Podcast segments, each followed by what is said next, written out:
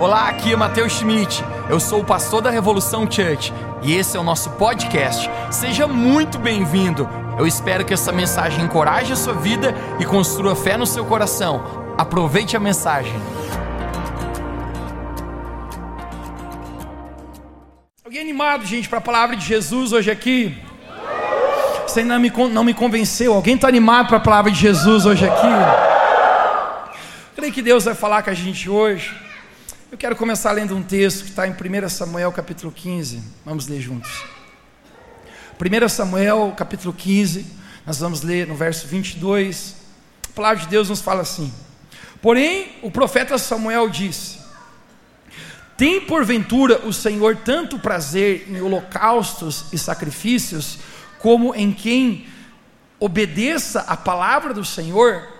Eis que obedecer é melhor que o sacrificar. Você pode dizer bem alto comigo, diga, obedecer é melhor do que o sacrificar.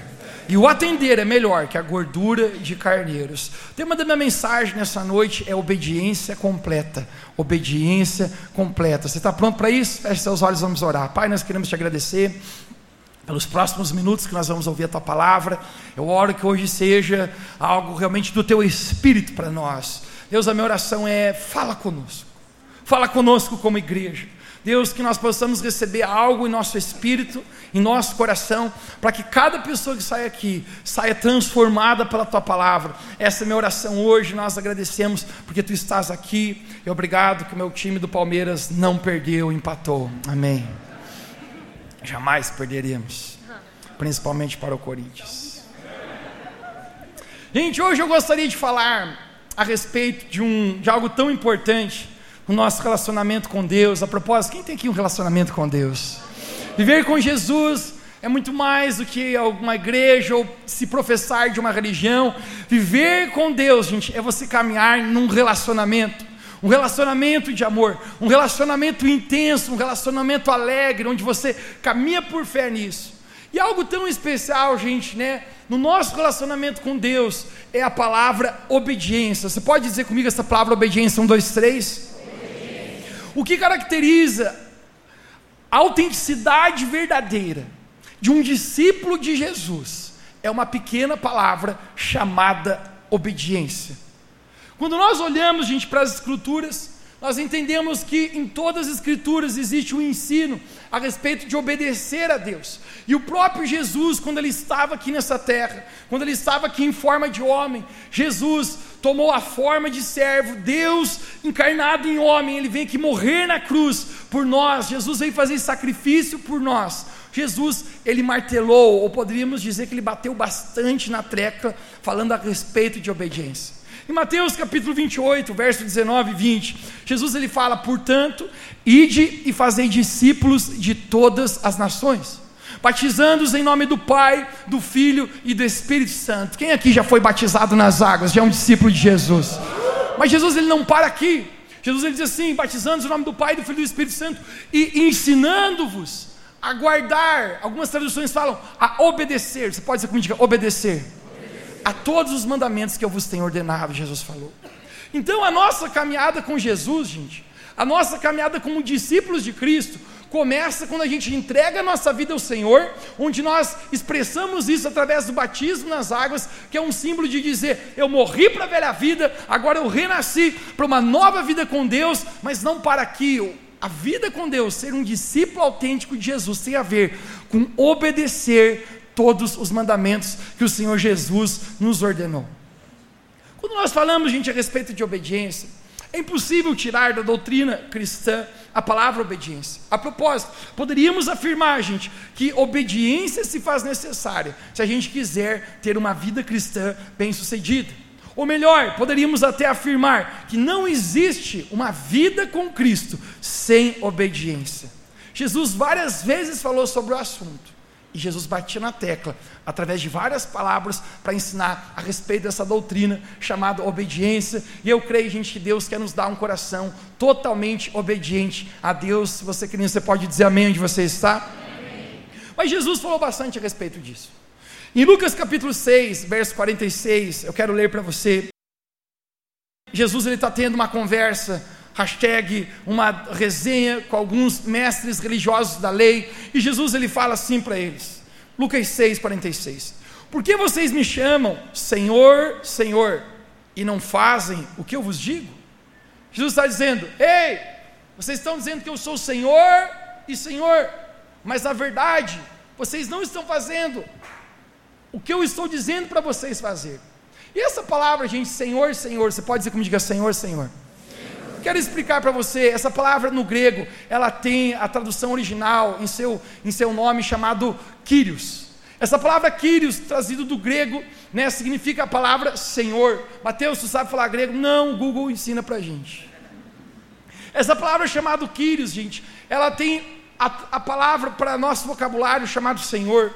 E obviamente, gente, a nossa língua portuguesa, ela não tem a, a mesma importância e o mesmo, o mesmo peso que essa palavra Senhor tem na palavra grega. Essa palavra Kyrios, gente, ela era normalmente usada da maneira que um escravo se, se referia ao seu Kyrios, ao seu senhor. Quando ele era um escravo, ele dizia Kyrios, ele dizia para o seu dono, ele dizia: O que você quer que eu faça?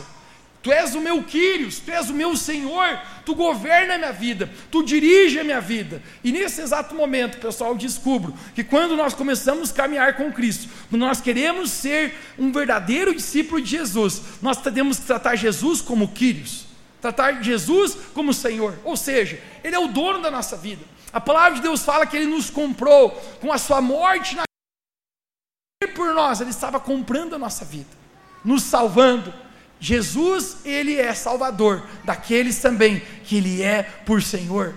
E essa palavra Quírios, gente, ela tinha essa conotação tão forte.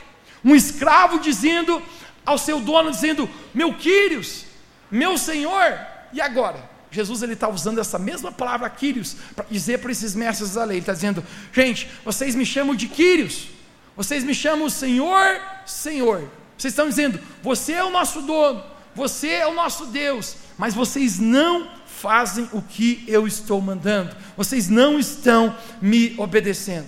Em outras palavras, Jesus estava dizendo: se você tem a mim como Senhor, necessário é você viver uma vida de obediência aos meus mandamentos. Você pode dizer amém comigo? Amém. Em Efésios capítulo 2, eu quero mostrar isso para você. Efésios capítulo 2, no verso 1, a palavra de Deus nos fala assim, através do apóstolo Paulo, o qual ele diz: E Jesus vos vivificou, estando vós mortos em ofensas e pecados. Verso 2: Em que no outro tempo andastes segundo o curso desse mundo, segundo o príncipe da potestade do ar, do espírito que agora opera, nos filhos da desobediência. Pode dizer bem alto como diga filhos? filhos. Da desobediência. Verso 3: Entre os quais todos nós também antes andávamos, nos desejos da nossa carne, pulando o carnaval fazendo a vontade da carne e dos pensamentos. E éramos, por natureza, filhos da ira. Você pode dizer filhos? filhos. Da, ira, da ira, como os outros também. Quando Jesus está falando essas palavras, Jesus está falando a respeito do que Deus fez na nossa vida. A palavra de Deus fala que nós estávamos mortos em nossas ofensas e nossos pecados. Gente, eu não sei a você, mas eu sou muito grato por Deus ter me encontrado, por Deus ter me achado. A palavra de Deus fala em Lucas capítulo 15: nós estávamos mortos e fomos achados. Não, perdão, estávamos mortos e revivemos, estávamos perdidos e fomos achados.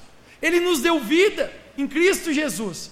A maneira como Deus nos encontrou, eu fico pensando às vezes, aonde eu estaria se não fosse Senhor Jesus ter me encontrado?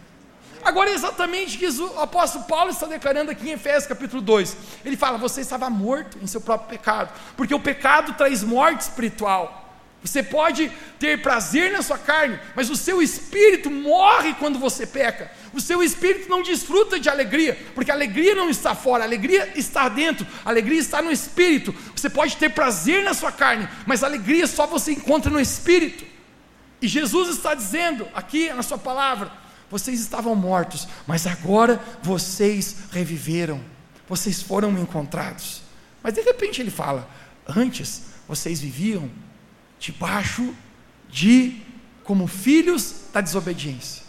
Por que, gente, filhos da desobediência? Porque antes de conhecer a Jesus, obviamente, eu não queria obedecer a Deus.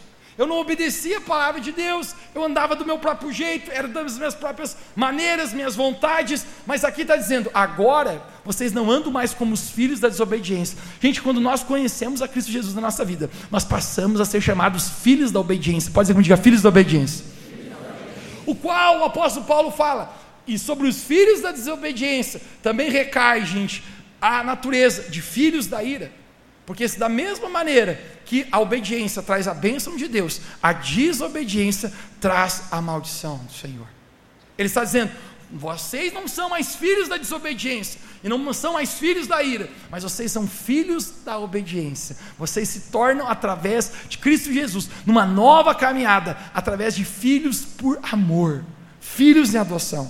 Em 1 Pedro, capítulo 1, verso 14, o apóstolo Pedro nos fala algo especial, e ele diz assim: como filhos obedientes. Você pode dizer comigo, como filhos obedientes. Não se deixe amoldar pelos maus desejos de outrora, quando viviam na ignorância. Antes você era ignorante a respeito do que, Mateus?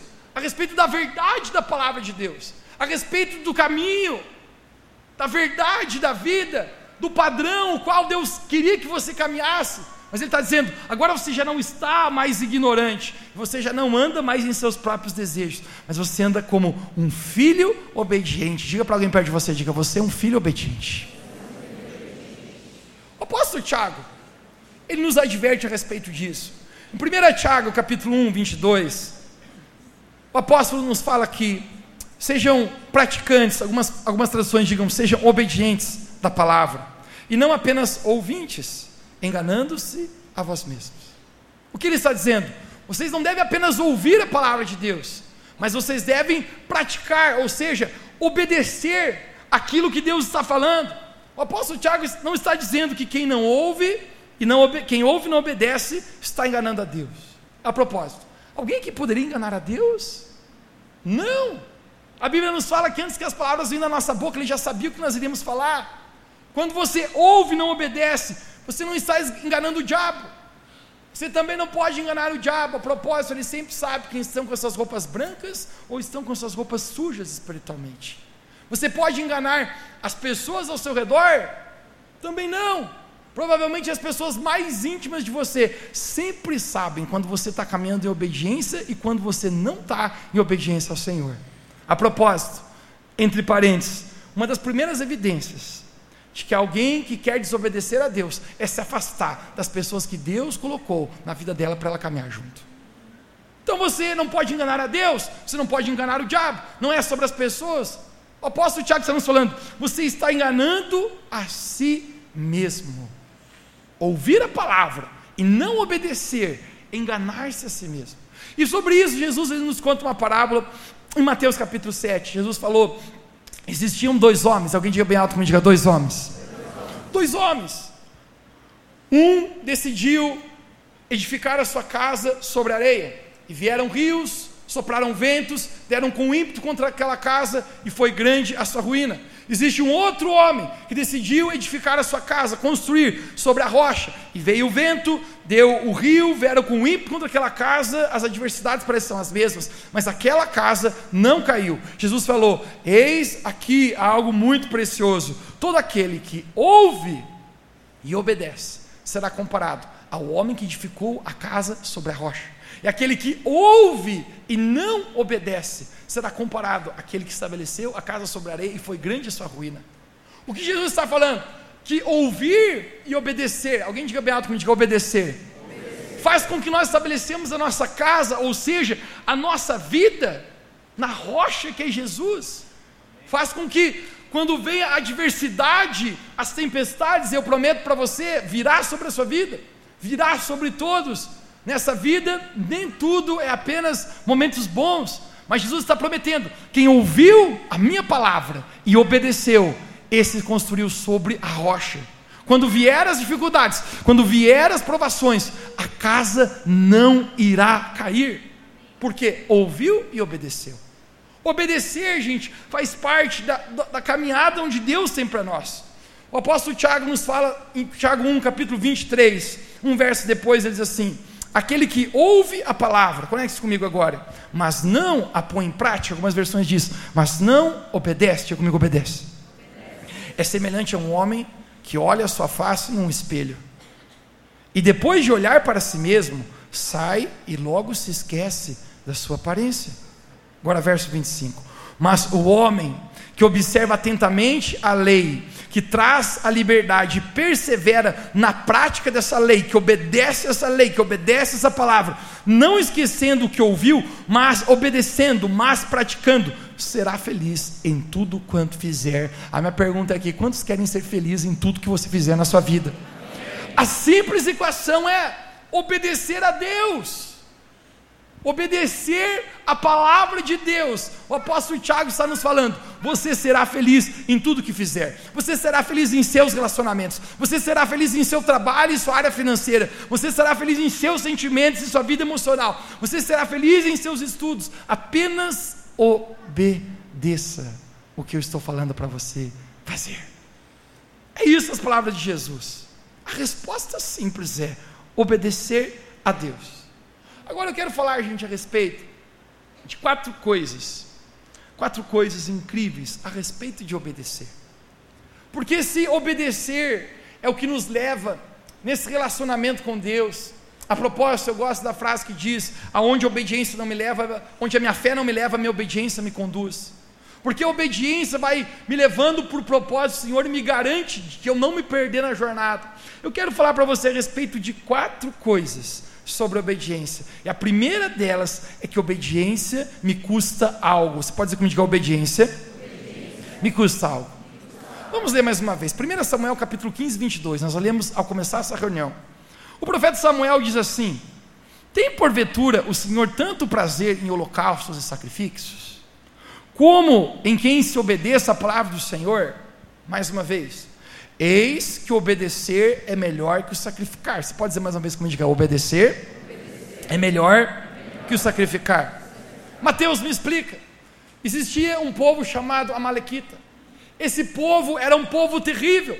Era um povo inimigo da nação de Israel e não apenas de Israel, mas de todos, um povo perverso que praticavam maldades, matavam, extorquiam, pessoas perversas inimigos de Deus, chamados Amalequitas. Em algum momento Deus ordena ao rei Saul e fala: Saul, eu me cansei desse povo amalequita.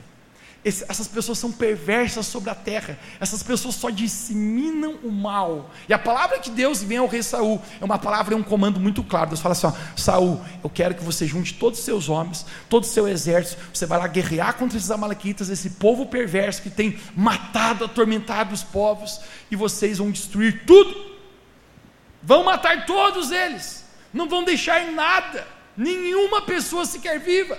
Vocês não vão, vão pegar todas as riquezas deles, vão queimar tudo. Não guardem nada. Gente, a lei e a palavra de Deus para Saul é muito clara, sim ou não? Matem todos, destruam tudo. Não deixem nada desse povo perverso ainda sobre a face da terra. Gente, sabe o que Saul faz? Saul junta os homens mais brabão daquela época, né? Cadê os homens aqui mais brabão aqui nessa noite?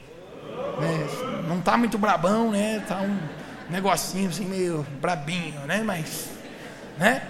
Em casa é brabinho, né? Junta os brabão. Gente, literalmente, debaixo da unção de Deus, rei Saul com seu exército, ele destrói o exército amalequita. Só que tem um problema e eu quero mostrar para você o que, que o rei Saul faz. Aqui em 1 Samuel, capítulo 15, verso 9. Olha o que a palavra de Deus nos fala. Mas Saul e o exército pouparam o rei Agag, e o melhor das ovelhas e dos bois, os bezerros gordos e os cordeiros, pouparam tudo que era bom, mas a tudo que era desprezível e inútil, destruíram por completo. Conecte comigo aqui. A palavra de Deus para o rei Saul era o que? Destrói todos e mata, não deixa ninguém desse, desse, desse povo não pega as coisas. Sabe o que o rei Saul faz, gente? Ele conquista outro exército, mas ele mantém o rei Agag, o líder daqueles amalequitas, homem perverso, vivo. Mateus, por que cargas da água o rei Saul está mantendo o rei Agag vivo? Você sabe por quê, gente? Porque isso era um grande troféu para outro rei. Você imagina ele chegando com o reizinho, né, na, na, na algeminha, dizendo, oh, orelha seca, pá, se ajoelha aí na minha presença. Imagina todo mundo aplaudindo o rei Saul. Uau! Olha o que o rei Saul fez. Está aqui com o rei. Gente, isso aqui era um troféu para o cara vencer o outro exército inimigo e pegar o rei, cara. Sabe o que o rei Saul faz? Ele pega as ovelhas mais gordas, os melhores cabritos, o tesouro, tudo que ele tinha, e ele guarda aquele negócio. Gente, a ordem de Deus era: não peguem, destrói tudo. O que, que o rei Saul literalmente está falando, gente? Ele está desobedecendo a Deus. Quando acontece isso, gente, Deus fala ao profeta Samuel, e eu quero mostrar para você, no verso 22, 1 Samuel capítulo 15, 22, a parte B, mais uma vez, é melhor obedecer do que sacrificar, e atender melhor do que a gordura de carneiros. Agora o verso 23. Pois a rebeldia é como o pecado de feitiçaria, e a arrogância como o mal da idolatria. Assim como você rejeitou a palavra do Senhor, rei Saul, eu o rejeitei como rei. Pequei disse Saul.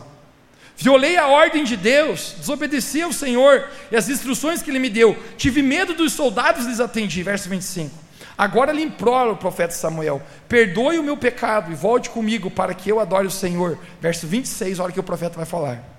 Samuel, contudo, lhe disse: Não voltarei com você. Você rejeitou a palavra do Senhor. Você não quis obedecer ao Senhor. E o Senhor o rejeitou como rei de Israel. Uau! Ele está dizendo, profeta, a única coisa que eu fiz é manter o reizinho. A galera gostou. A galera postou nos stories e bombou. Você nem sabe. Só dava esse assunto. Subiram a hashtag no Twitter. E era o rei Saul pegou o rei Agag. Bombou. Eu peguei a melhor das ovelhas. Gente, não tem pix, não tem dinheiro naquela época. Não sabe o que era o valor deles? Ovelhas, ouro. Ele pega aquele negócio e ele poupa. Logicamente, isso aqui está certo ou não está, gente? É claro que está. Se aquele carinho estava meio pobrinho, vamos dar isso aqui para aquele cara que está precisando. Logicamente está certo. Mas a palavra de Deus era o que? Me obedeça, rei Saul, é para você fazer isso. Gente, sabe o que acontece a obediência na nossa vida? Muitas vezes vai nos custar algo que nós gostaríamos. Rei Saul gostaria de fazer aquilo, mas a palavra de Deus para a vida era: obedeça por completo. E quando, gente, Deus fala com o profeta Samuel, fala: você desobedeceu. E porque você desobedeceu, a rebeldia, a desobediência é pior que o pecado, ou melhor, igual que o pecado de feitiçaria. E por causa disso, Deus o rejeitou como rei de Israel. Sabe o que, Saul fala? Não, me perdoe, me perdoe. Eu, eu fui, fui na onda dos soldados. E agora, o rei Saul fala: não tem mais argumento. Deus o rejeitou como rei. Gente, deixa eu falar algo para você. Quando Deus fala com a nossa vida, algo muito especial na nossa vida, é a gente aprender a obedecê-lo por completo. Obedecer aquilo que Deus está falando conosco. O que é a palavra de Deus? E muitas vezes eu descobri que muitas vezes nós queremos obedecer a Deus de forma parcial. Eu matei aqueles, aqueles homens maus, mas peguei o que importava para mim. Ah, Deus, a palavra de Deus fala a respeito disso, mas eu faço apenas a parte que me convém, e a parte que não me convém, então eu não faço. Gente, pior do que perder algo é você perder a presença de Deus na sua vida. O rei Saul, gente, ele foi rejeitado por Deus. Olha que palavra forte. Sabe por quê? Porque a, a desobediência, gente, sempre vai custar os propósitos que Deus tem para a nossa vida. Sempre que eu e você decidimos andar do nosso próprio jeito e rejeitar a palavra de Deus, cara, a gente vai chegar ao momento onde o próprio Deus, através do profeta Samuel, falou: Porque você me desobedeceu, eu estou retirando você do meu propósito. A obediência, gente, muitas vezes vai nos custar algo, muitas vezes vai custar desejos pecaminosos nossos, muitas vezes vai custar prioridades nossas, vai mudar a nossa vida, mas a obediência a Deus, gente, sempre vale a pena. Quem pode dizer amém aqui? Amém. Depois de rei Saul, Deus encontra Davi, um homem obediente, um homem que não estava mensurando a respeito do que era o status para ele, o que convia, mas tinha a ver com o que? Deus, o que, que cumpre fazer o teu querer? Obediência, gente, na nossa vida, sempre vai nos custar algum sacrifício. Porém, é impossível eu caminhar com Deus e ao mesmo tempo abraçar as minhas próprias vontades. É impossível eu caminhar com Deus e abraçar os desejos pecaminosos desse mundo. Se você quer obedecer a Deus, a palavra de Deus fala que quiser ser amigo de Deus, se torna inimigo desse mundo. E automaticamente, gente, obedecer a Deus nos custa coisas, nos custa desejos pecaminosos, nos custa coisas que às vezes na nossa carne nós gostaríamos. Gente, e a história de todo cristão autêntico, de um verdadeiro discípulo de Jesus. Quem é que é um verdadeiro discípulo de Jesus? Diga, eu sou você sempre vai ver marcada de várias renúncias, de vários momentos de obediência. Eu lembro na faculdade, estávamos numa outra cidade, cursando uma matéria, era um intensivo de uma semana, e quando chegamos no final desse intensivo, estávamos fazendo um churrasco com toda a turma, e a maioria das pessoas ali, para não dizer talvez todos, eu era apenas o único cristão, estava ali, papapá, bondinho, do tigrãozinho, do carnavalzinho. E daqui a pouco uma garota se aproximou de mim, falou assim: Mateus, posso falar contigo? Eu falei: pode, né? E ela falou assim: mas um pouquinho mais particular. Eu falei: é? Aonde? Eu falei: mais ali. Eu falei: certo, ela quer que eu fale de Jesus para ela, né? né? Quando eu vou caminhando, gente, ali, né? Gente, o cara como homem, mano, né? E a mulher também é assim, né? Você olha a pessoa na frente, você bateu um raio-x, já não é? O cara, o cara, o, o, homem, como é que é? Ele bateu, ele, o homem não é discreto, né? O homem olha assim, ai, anjo na terra, anjo na terra, aleluia, Jesus é bom, né? Já bate um raio, né? A mulher é mais discreta, a mulher que quer falar, a mulher você vai só no olho, assim, escaneou o magrão de baixo a cima, primeiro olhada, né? Segunda olhada, a gente, ela já sabe, né? É pouca, ficha, né? Não, isso é boa, boa ficha, né? Gente, quando eu estou caminhando ali, eu dei uma olhada, oh, aleluia, Deus é bom, fiel, maravilhoso, Pai conselheiro, príncipe da paz, eternidade. Quando eu chego, ela falou, Mateus, então, né, eu queria pedir uma coisa para você. Eu falei, claro, vai pedir oração. Abre a mão aí, só receber Jesus, filho, né?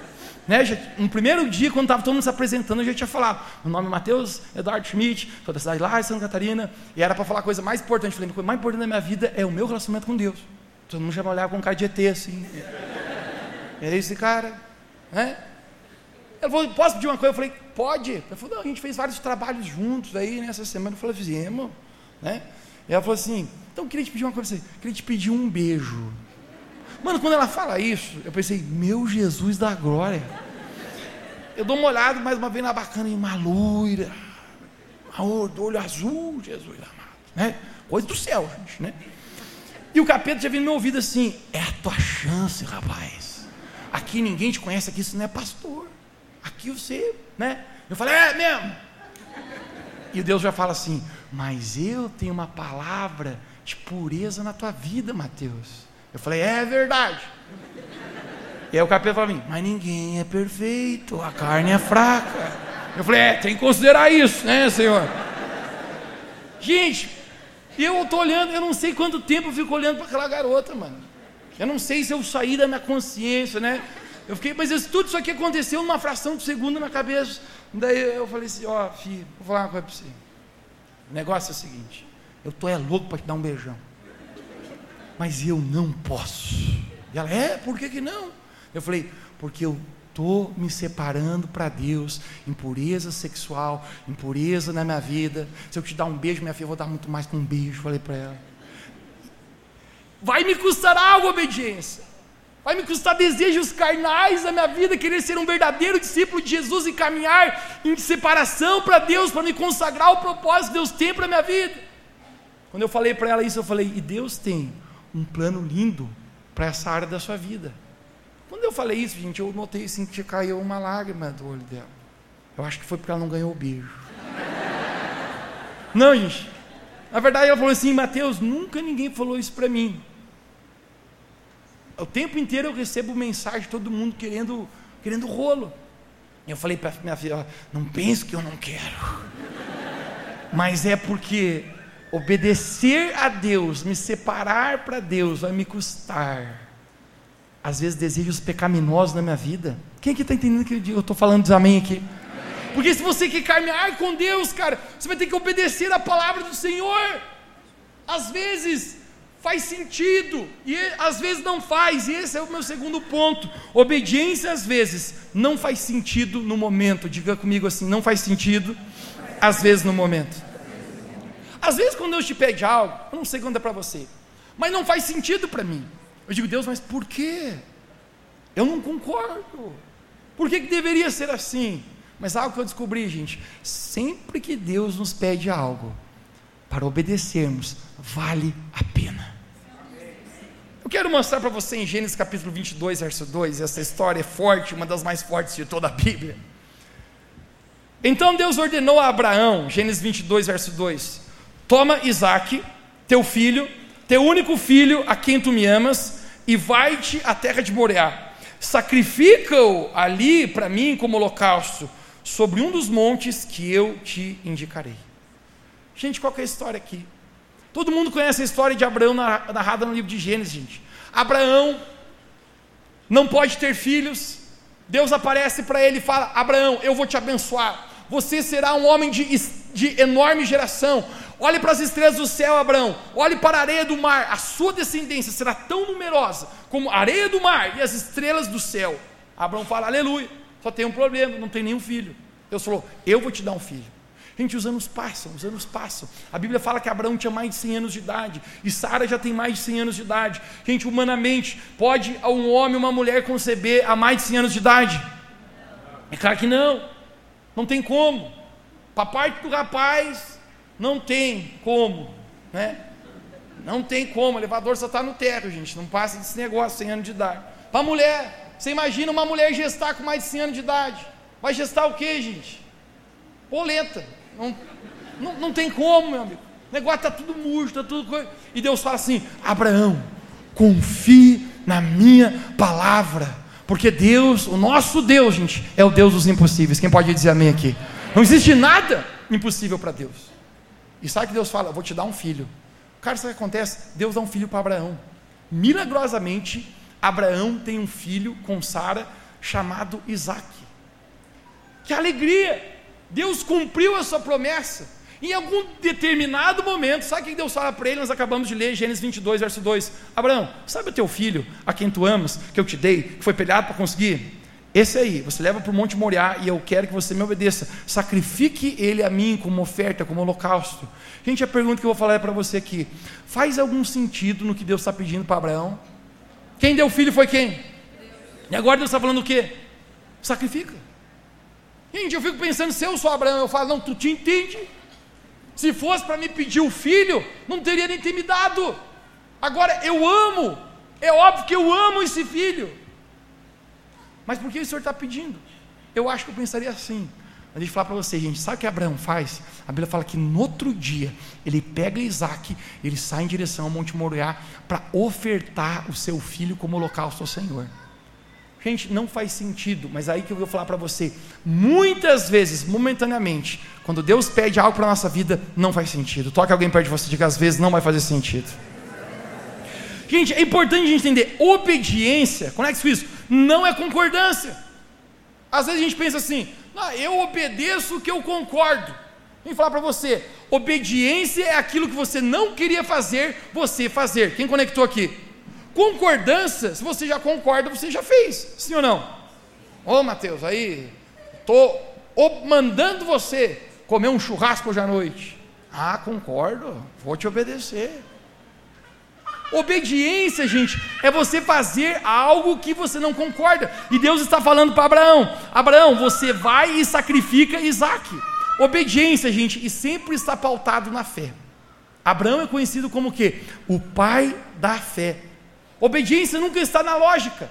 Obediência sempre está na fé. Obediência, gente, não tem a ver com razão, não tem a ver com sentimentos. Obediência tem a ver com o seu amor por Deus. Sabe o que, Abraão está dizendo? Na minha lógica, Deus, eu não entendo por que, que você está pedindo para ofertar Isaac que você me deu. No meu coração, nos meus sentimentos, Deus, tu sabe que eu amo esse menino mais que qualquer coisa. Eu amo tanto esse meu filho. Mas se a minha lógica e os meus sentimentos não entendem, eu vou te obedecer, Deus, porque eu te amo mais que todas as coisas. Sabe o que é mais lindo? É entender que sempre que Deus fala algo para nós, às vezes a gente não existe lógica, às vezes seu sentimento vai ao contrário. Deus fala, jovem, guarde a sua vida sexual para o seu casamento. Deus fala, jovem, viva o padrão de sexualidade da minha palavra para você que você vai ser feliz. Deus fala, faça dessa maneira. E às vezes você pergunta, Deus, não faz sentido. Muitos momentos na nossa vida, o que Deus pede para a gente hoje, só vão fazer sentido mais lá na frente. Conversava com um rapaz, um mês atrás, ele falava para mim, Mateus, eu cresci a minha juventude dentro da igreja, eu ouvi a respeito da importância de me guardar em santidade, em pureza, e eu nunca tive real noção da importância, até hoje que eu estou casado. Ele diz: Hoje eu estou casado, hoje eu tenho uma mulher que eu amo, mas a razão de eu ter dado muitas brechas, furos na minha vida de pureza durante a minha caminhada, hoje faz eu ter muitos problemas no meu relacionamento com a minha própria esposa. Ele falava, eu nunca compreendi tão claro como hoje o porquê que Deus falava para mim, cara, se guarde. Não faz sentido para Abraão. Por que, que Deus está dizendo para ele, obedeça, oferte Isaac, seu único filho? Mas sabe qual é a parte que faz mais sentido? A Bíblia fala que Abraão não hesitou em ofertar Isaac, botou Isaac no altar. Eu quero que você imagine o que, que é mais importante para um pai nessa terra. Provavelmente você que é pai e mãe, você diria: Eu daria minha vida, mas não daria a vida dos meus filhos. Talvez nisso é provado o amor de Deus por nós, porque Deus deu Jesus, seu único filho, para morrer por nós. Quando Isaac coloca, ou melhor, Abraão coloca Isaac no, no altar, Isaac pergunta: Pai, aonde está o cordeiro para o sacrifício? A única coisa que Abraão fala: Isaac, Deus proverá. Você lembra que a gente falou: é melhor obedecer do que sacrificar? Eles costumavam sacrificar ao Senhor, era a maneira de oferta. Lembra? Não tem como dar dinheiro, pix, etc., o que você quiser. A maneira de honrar a Deus era através, ofertando, queimando animais, um holocausto, algo que valia, que tinha valor financeiro para eles, estão dizendo, Deus, eu estou falando, dando isso aqui para ti, porque tu és mais importante. Mas o que, que Deus está falando? Muito mais importante do que você entregar holocaustos, do que você fazer sacrifícios por mim. Deus está dizendo, o que é importante para mim é a tua obediência. Abraão, cara, ele vai até o altar de sacrifício. Eu fico imaginando o quanto ele ama Isaac. E ele diz: Deus, não estou entendendo por que, que o Senhor me pediu isso. Mas o meu amor por ti, porque eu te amo mais que todas as coisas, eu estou disposto a obedecer. Quando Abraão vai sacrificar Isaac, a Bíblia fala que Deus brada do céu e fala: Abraão, não faça isso, porque agora eu quero ler para você quais é as palavras de Deus para Abraão. Ele fala: Não faça isso. Gênesis capítulo 22, verso 12. Não atende sua mão contra o rapaz. Pode segurar um pouquinho mais. Ordenou o anjo. Quando está escrito o anjo, nós temos uma teofania, teologicamente falando aqui, quando tem o, o artigo o, está falando do próprio Deus, o anjo, o próprio Deus. Não lhe faças nada, porque agora eu bem sei que tu me temes. Algumas traduções falam que tu me amas a Deus, portanto não negaste teu único filho amado, teu único filho. Sabe o que Deus está falando? Cara, não precisa mais ofertar, Agora eu sei, agora eu sei que tu me ama, Abraão, mais do que todas as coisas.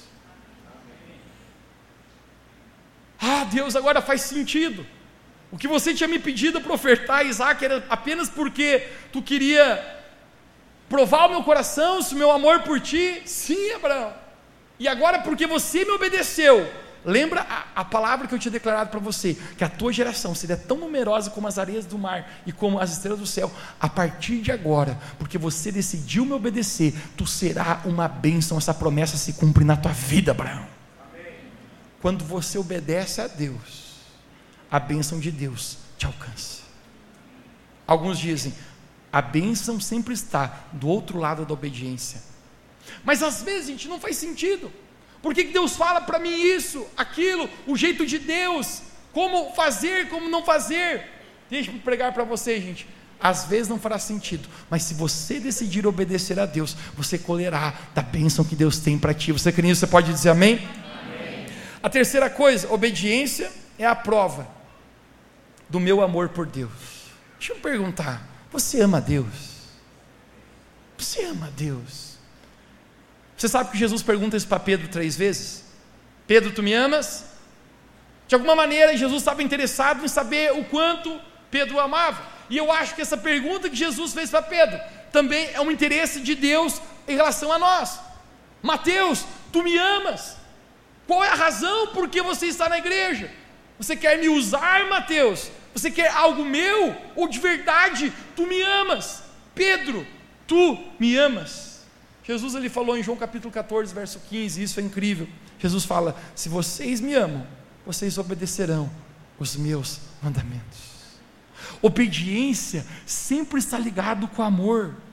Não é apenas uma questão de você obedecer regras, mas é uma demonstração do seu amor e da sua confiança que você tem a Deus. Quando você escolhe obedecer a Deus, você está demonstrando: Deus, eu te amo.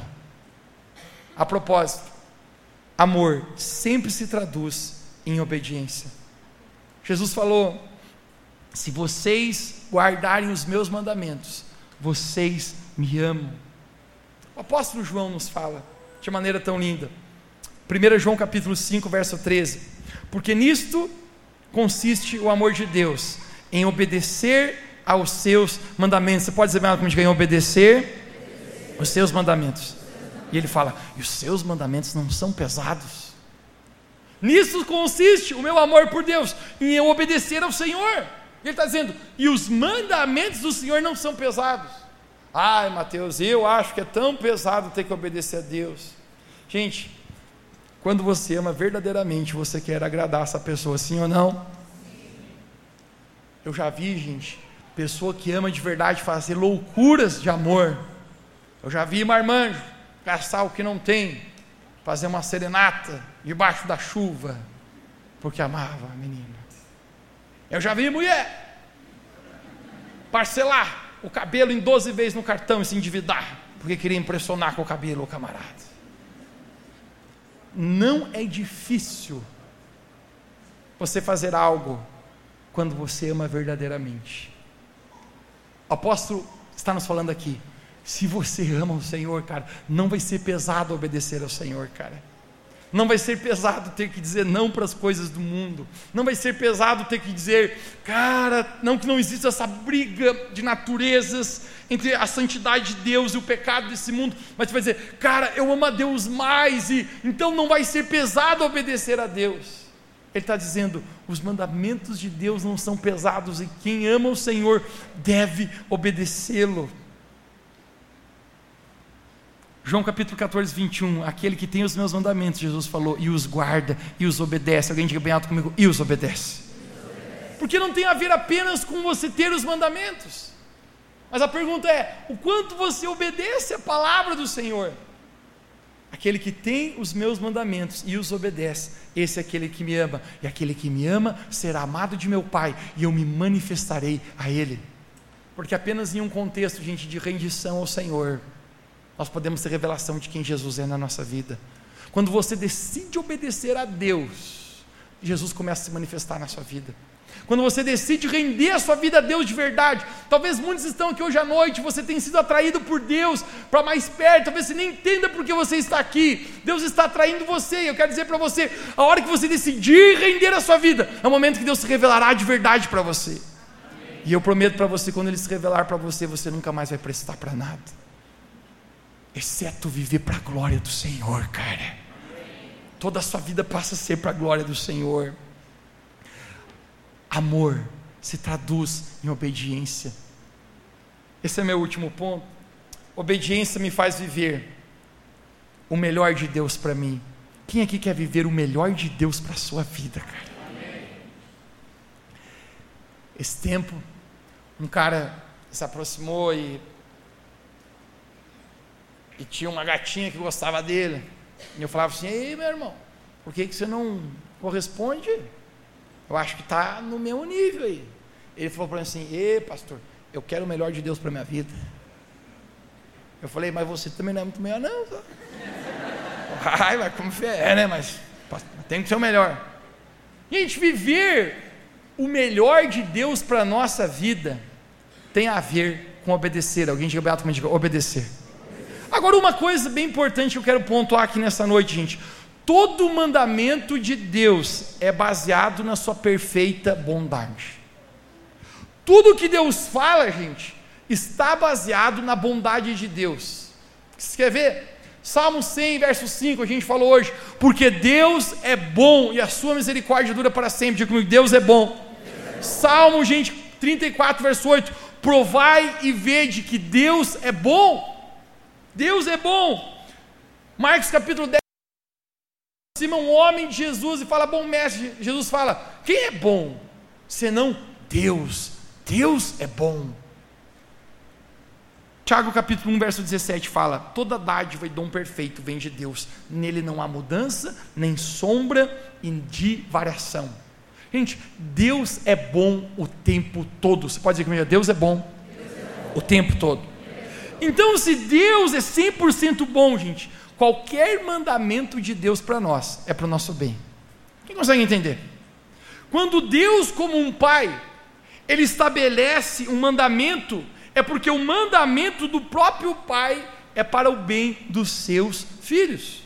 Quando Deus fala para Adão no jardim: Adão, não coma da árvore que está no meio do jardim. A razão por que Deus Pai fala isso para Adão, seu filho, é porque Deus sabia das consequências terríveis que, Abraão, que Adão sofreria se ele desobedecesse ao Senhor e comesse daquela árvore. Isso eu aprendi cedo na minha vida.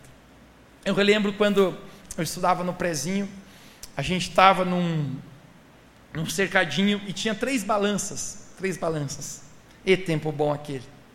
A professora daquele pré-escolar, ela falou: existe uma regra muito clara que vocês não devem desobedecer. Ninguém nunca pode passar na frente das balanças. Todo mundo estava andando e nós queríamos fazer o quê? A brincadeira de criança, esperança. Né? Criança tem coisa que não está certo, né? Quando uma balança passava, nós tentava passar no vão da outra. E a outra passava, nós fazia assim. De vez em quando as três sincronizavam junto, nós passava na frente das três assim. A gente tirava um fino. Quando a professora veio e falou: Isso aqui é uma lei, uma ordem, vocês não podem fazer isso. Gente, falar para você: obediência sempre guarda a nossa vida, sim ou não? A professora falou isso para a gente por quê? Porque ela queria o nosso mal? Não. A razão porque Deus fala para Adão: Não coma da árvore que está no meio do jardim é por quê? Não era porque Deus queria privar Adão de algo, mas é porque Deus queria guardar Adão de algo. A gente está correndo, passando, e a gente desobedeceu. A professora não está olhando, vamos brincar disso. E um dia, gente, quando eu fui passar, eu calculei mal. Brincar, gente, brincar com a palavra de Deus, desobedecer a Deus sempre vai custar caro. Quando eu passei, eu passei a primeira balança, eu passei a segunda, a terceira, eu tenho a memória, eu tinha cinco anos de idade. Eu pensei, me ralei. E a balança vem vindo aqui, ó. E até hoje eu só me lembro uma escuridão. Quando eu levantei, minha cara estava inteira ensanguentada. A galerinha gritou: chama a professora. E eu falei: não, senão ela mata nós. Porque eu sabia, a gente estava em desobediência. Estava em desobediência. A desobediência, a gente sempre vai causar dor na nossa vida. Fui levado para o hospital, fiz cinco pontos, até hoje eu tenho a cicatriz aqui no meu supercílio. Você pode passar na porta, me cumprimentar e olhar bem nos meus olhos.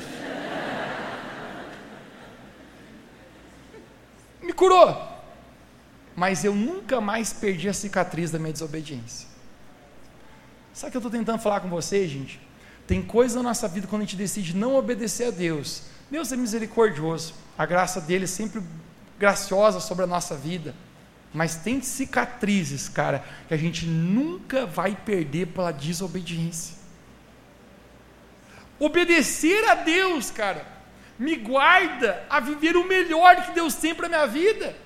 Porque se você crê que Deus é bom e Ele é um Pai que quer o seu melhor, quem pode dizer amém? amém? Obedecer a Deus, gente, é a garantia que você vai viver o melhor que Deus tem para ti. Obedecer a Deus vai nos custar, às vezes, a nossa própria vontade. Ah, eu queria passar na frente dessa balança e brincar disso. Mas Deus está dizendo: não, não é porque eu quero te privar de algo, mas porque eu quero te guardar, Mateus, de algo. Gente, eu estou compartilhando essa palavra com você. Eu já terminei de pregar hoje aqui. Porque eu sinto que muitas pessoas têm privado de receber a bênção de Deus pela tua falta de obediência ao Senhor. E às vezes, cara, a gente chama de diabo aquilo que na verdade é desobediência da nossa vida. Às vezes a gente chama, cara, de praga as pessoas estão ao nosso redor, mas na verdade nós que permitimos pessoas erradas entrar na nossa vida. Deus, gente, Ele quer nos abençoar, mas a obediência sempre precede Hoje eu apenas quero dizer para você, gente, o que na sua vida você precisa render teu coração ao Senhor. A maior autenticidade de discípulos de Jesus é obediência, é render o coração. Enquanto eu estava pregando aqui para você, eu tenho certeza que Jesus falou sobre coisas na sua vida hoje, que você precisa se entregar a obedecer ao Senhor, a dizer: Deus, não mais o meu jeito, não mais a minha vontade, mas eu quero viver aquilo que o Senhor tem para mim, o melhor de Deus. Eu quero encerrar essa mensagem lendo esse texto, em Deuteronômio capítulo 5, 29, no qual o Senhor, Deus nos diz assim: Quem me dera, se eles tivessem sempre no coração essa disposição para temer-me e para obedecer a todos os meus mandamentos. Deus está falando. Assim tudo iria bem com eles e com os seus descendentes para sempre. Mais uma vez. Quem me dera, hashtag Deus coçando a cabeça.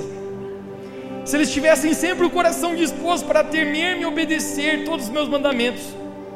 A minha vontade é que eles todos fossem muito bem, que eles fossem abençoados, que tudo desse certo, não só na vida deles, mas as gerações dele.